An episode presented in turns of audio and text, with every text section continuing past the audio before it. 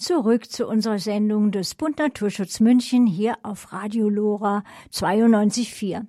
Vielleicht war für Sie das vorangegangene Interview hilfreich.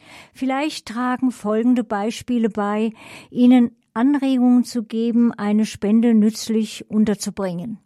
Kollege Thomas Reichert hat sich über drei Projekte des Bund Naturschutz informiert.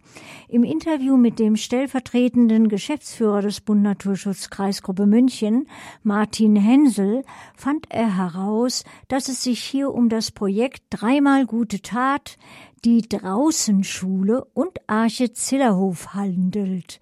Zum Start des Projekts braucht es viel Unterstützung, sozusagen Spenden und Teilen. Es geht um erstens Klimaschutz im Deininger Moos. Um das Deininger Moos zu erhalten, müssen wir es regelmäßig pflegen. Unser Grundstück ist nicht groß genug und wir müssen beim Anheben des Wasserspiegels auf die Grundstücksnachbarn Rücksicht nehmen, weshalb wir weitere Flächen kaufen möchten. Zweitens, Arche Zillerhof. Entschuldigung.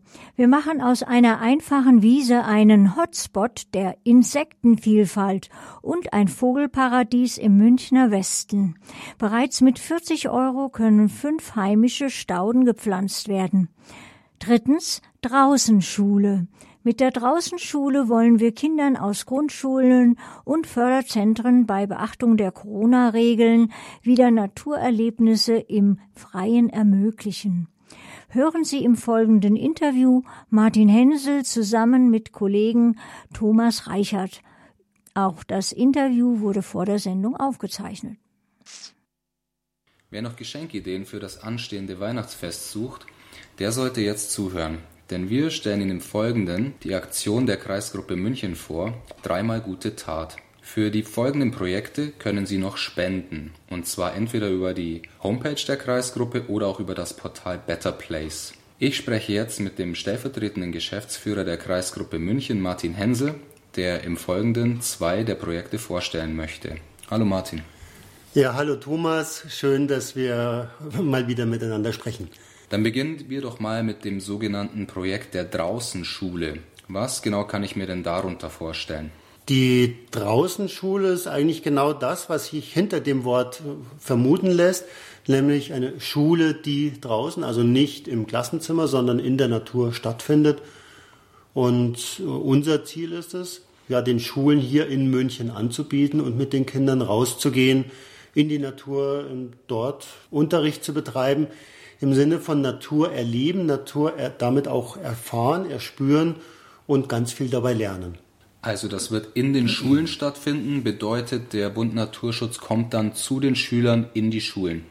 Genauso ist es geplant. Wir machen ein vergleichbares Programm bereits jetzt seit über 20 Jahren mit Vorschulkindern, mit äh, Kindern in Kindertageseinrichtungen. Das sind die sogenannten Naturerlebnistage. Da ähm, haben wir mittlerweile in diesen 20 Jahren um die 60.000 Kinder in diesem Programm gehabt. Was so erschreckend war und warum wir dann gesagt haben, ähm, wir müssen das Programm eigentlich erweitern, war, als wir untersucht haben, wie die Kinder denn, bevor sie mit uns in den Wald gegangen sind, schon draußen waren, stellten wir fest, dass 30 Prozent noch nie vorher im Wald waren. Das ist natürlich ein Defizit, wo wir sagen, das wollen wir so nicht stehen lassen, weil Schule ist ja nicht nur im Klassenzimmer sitzen und dort äh, theoretisch was über Natur lernen, sondern lernen und auch verstehen und ein, ja auch ein, ne, einen Bezug dazu zu entwickeln, bedeutet ja auch den, den Dingen, dem Leben, den Tieren, den Pflanzen nahe zu kommen. Und dazu muss man aus dem Klassenzimmer einfach raus. Dann zeichne unseren Hörern doch mal bitte ein Bild, wie denn dann diese Art Unterricht ablaufen könnte. Ist das dann eine Art Heimat- und Sachunterricht? Nun, es ist ähm, natürlich in diesen Unterricht integriert. Das äh, klassische Themen, der Wald, die Hecke, die Wiese, ähm, der Teich, die finden sich ja im Lehrplan, aber wir erleben und wir sehen aus eigener Erfahrung, dass viele Lehrkräfte entweder unsicher sind, sie kennen die Tiere und die Pflanzen nicht mehr, die dort vorkommen, trauen sich manchmal auch nicht mit den Kindern beispielsweise in den Wald gehen, weil wer weiß, was man dort darf, wo ich mich bewegen kann, ist es denn hier gefährlich? Das sind so Fragen, die die Lehrkräfte umtreiben. Um, dazu kommt auch eine allgemein ja immer komplexer gewordene Situation. Wir haben jetzt im Augenblick mit Corona natürlich ganz neue Herausforderungen. Das schreckt alles ab, Ausflüge zu machen. Und da kann ein externer Referent vom Bund Naturschutz in diesem Rahmen draußen Schule Erleichterung schaffen. Das ist dann jemand, den ich mir holen kann, der mit mir als Lehrkraft und meiner Klasse im Rahmen des Unterrichts nach draußen geht und dort auch ähm, Stoff macht, den ich im Lehrplan eigentlich auch finde, aber den Kindern einen ganz anderen Zugang und auch mir selber einen anderen Zugang vermittelt. Ja, du hast es angesprochen, es kommt dort eine externe Lehrkraft. Die Kosten trägt im Normalfall dann der Bund Naturschutz, die muss die Schule nur zu einem geringen Teil beitragen. Nun, im Augenblick ist es so, unser Ziel wäre es, dass wir von der Stadt München eine Unterstützung für die Einrichtungen bekommen. Sowas wünschen wir uns auch für die Draußenschule, aber im Augenblick ist es so, dass ähm, es diese Unterstützung noch nicht gibt. Und da wir aber hier mit externen Pädagogen, Pädagoginnen arbeiten, die ja auch bezahlt werden müssen, und es uns wichtig ist, dass wir mit den Kindern und den Lehrkräften raus in die Natur gehen, sagen wir, wir sammeln Spenden.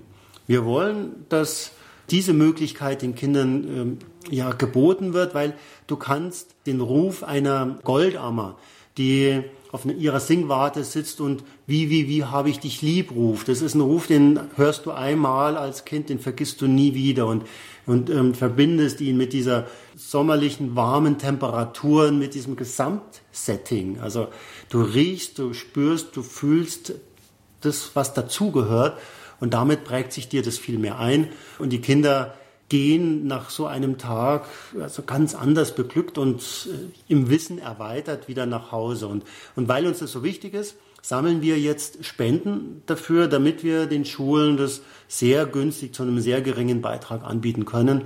Und würden uns freuen, wenn vielleicht die eine oder der andere Hörer jetzt hier sagen, ach, das ist eine tolle Geschichte, würde ich gerne unterstützen mit einer Spende und das schenke ich dann einem Freund, einer Bekannten zu Weihnachten. Wo können sich denn jetzt interessierte Lehrkräfte oder auch Eltern wenden, wenn sie das für ihre Kinder oder ihre Schüler gern haben würden? Also am einfachsten ist es natürlich direkt bei uns im Büro des Bund Naturschutz in München anzurufen. Wir vermitteln den Kontakt dann. Kommen wir damit dann zum zweiten Projekt. Und zwar nennt sich das Projekt die Arche Zillerhof. Beschreib doch mal bitte, was sich hinter der Arche Zillerhof verbirgt. Nun, bei der Arche Zillerhof ist momentan noch ganz unspektakulär nur eine landwirtschaftliche Wiese. Diese Wiese haben wir selber, hat der Bund Naturschutz geschenkt bekommen. Also die Spenden-Geschenkaktion äh, fußt schon auf einem Geschenk. Und das finde ich ganz besonders schön, weil ich kann mich noch sehr genau an den Tag erinnern, als plötzlich ein altes Ehepaar bei uns im Büro stand und zu uns kam und meinte, ja, sie hätten eine Wiese am äußersten Stadtrand der Stadt München nach Gröbenzell. Also man kann praktisch mit einem Fuß in München, mit einem Fuß in Gröbenzell stehen. Und diese Wiese würden sie dem Bund Naturschutz gerne schenken, ob wir denn Interesse hätten. Naja, dann, wie das so ist, man unterhält sich, man schaut sich äh, gemeinsam die Fläche mal an. Und ähm, dann stellte sich raus, dass das ein ehemaliger äh, Niedermoorboden ist, dass hier noch im Augenblick kein großer Biotopcharakter ist. Der Grundwasserspiegel auch ein bisschen abgesenkt worden ist durch Entwässerungsgräben. Aber das Potenzial, hier für eine Verbesserung zu sorgen, ist enorm. Dazu äh, muss man wissen, dass in der Umgebung noch angrenzend Moorflächen sind und dieses Grundstück, das wir geschenkt bekommen haben, das ist etwa 1000 Quadratmeter groß. Das ist so eine Art Trittsteinbiotop, eine Insel, die also zwischen den noch ähm, größeren Biotopkomplexen in der Umgebung, hindern in den besiedelten Reich vermittelt. Das heißt, Tiere, die hier auf dem Weg in die eine oder andere Richtung sind, die finden, wenn das, die Fläche mal als Arche auch gestaltet ist, dort einen Unterschlupf oder ein Bruthabitat, die können dort ihre Eier ablegen oder sich verstecken oder auch Kraft auftanken, indem sie Blüten finden. Und das ist unser Ziel. Wir wollen also diese noch sehr ja, als Mauerblümchen ähm, daliegende Wiese zu einer Arche verwandeln. Damit es soweit kommt, was sind denn dann noch die anstehenden Arbeiten? Was muss denn dort noch gemacht werden? Und wie ist denn grob der Zeitrahmen, den ihr euch da vorstellt? Wir sind auch hier ein bisschen hinter unserem Zeitplan zurück. Auch da hat uns äh, Corona ein bisschen einen Strich durch die Rechnung gemacht, weil alles länger dauerte als gedacht. Wir wollen aber nun als nächstes, und ich rechne damit, dass das je nach Witterung schon Anfang des kommenden Jahres sein wird, das Gelände neu modellieren. Wir werden Feuchtbiotope anlegen, also kleine und große Tümpel, werden der, das Material, was wir da aus dem Boden herausholen, gleichzeitig auch nutzen, um das Gelände zu modellieren und werden ähm, bei der ganzen Aktion auch schauen, dass wir, es ist ja ein alter Niedermoorboden, der eher tendenziell eher feucht ist, dass wir, wenn wir nach unten in die Kiesschicht kommen, den Kies dann oben als deckende Schicht anbringen, so dass wir dort auch trockene Standorte dann anbieten können. Also, das wäre dann der erste Schritt, die Modellierung ähm, der Fläche. Und im zweiten Schritt kommt dann dazu die Bepflanzung und das Einsäen. Da können wir zum Glück auf Pflanzen aus unserer Ortsgruppe im Münchner Westen zurückgreifen. Hier betreiben wir ja mit der Ortsgruppe eine Art kleine Gärtnerei, wo wir am Standort hier im Münchner Westen heimische Pflanzen vermehren und ähm, großziehen und von denen werden wir ganz viele nehmen. Das geht vom Sanddorn bis zum Regensburger Geisklee, von verschiedenen Laucharten bis zu Kleearten, die für ganz unterschiedliche, vor allem Insektenarten interessant und wichtig sind. Die wollen wir hier alle ausbringen. Jetzt klingt der Name Arche so stark nach biblischer Sintflut. Steht es denn wirklich schon so schlimm um die Artenvielfalt in und um München? Ja, tatsächlich haben wir den Namen auch mit Bedacht gewählt. Wir haben eigentlich eine große Artenvielfalt in München, aber diese ist bedroht, weil wir die Rückzugsräume für die Tiere und Pflanzen verlieren. In München wird immer, ziehen immer mehr Menschen zu. Die Flächen ähm, sind sehr knapp und ähm, wirklich das kleinste Eckchen wird auch noch bebaut.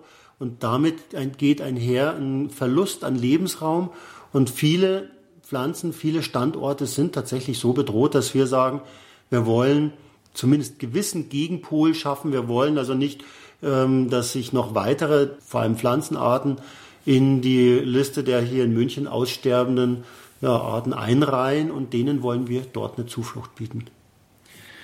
Kann man auch anderweitig helfen als nur mit Spenden? Sprich, kann man auch Zeit und, und ja, helfende Hände einbringen? Also sobald das Projekt einmal ähm, begonnen hat und angelaufen ist und es von der maschinellen Arbeit, also von den Baggerarbeiten dann ins Händische geht, auf jeden Fall. Wer sich hier interessiert, ähm, auch in dem Fall gilt, einfach im Büro der Kreisgruppe des Bund Naturschutz hier in München anrufen und ähm, wir leiten dann an die Kollegen weiter. Ja, und wenn es fertig ist, darf man es dann hoffentlich besuchen und vielleicht sich auch Inspiration für eigene private Flächen holen, hoffe ich. Vielleicht gibt es dort einen kleinen Infostand.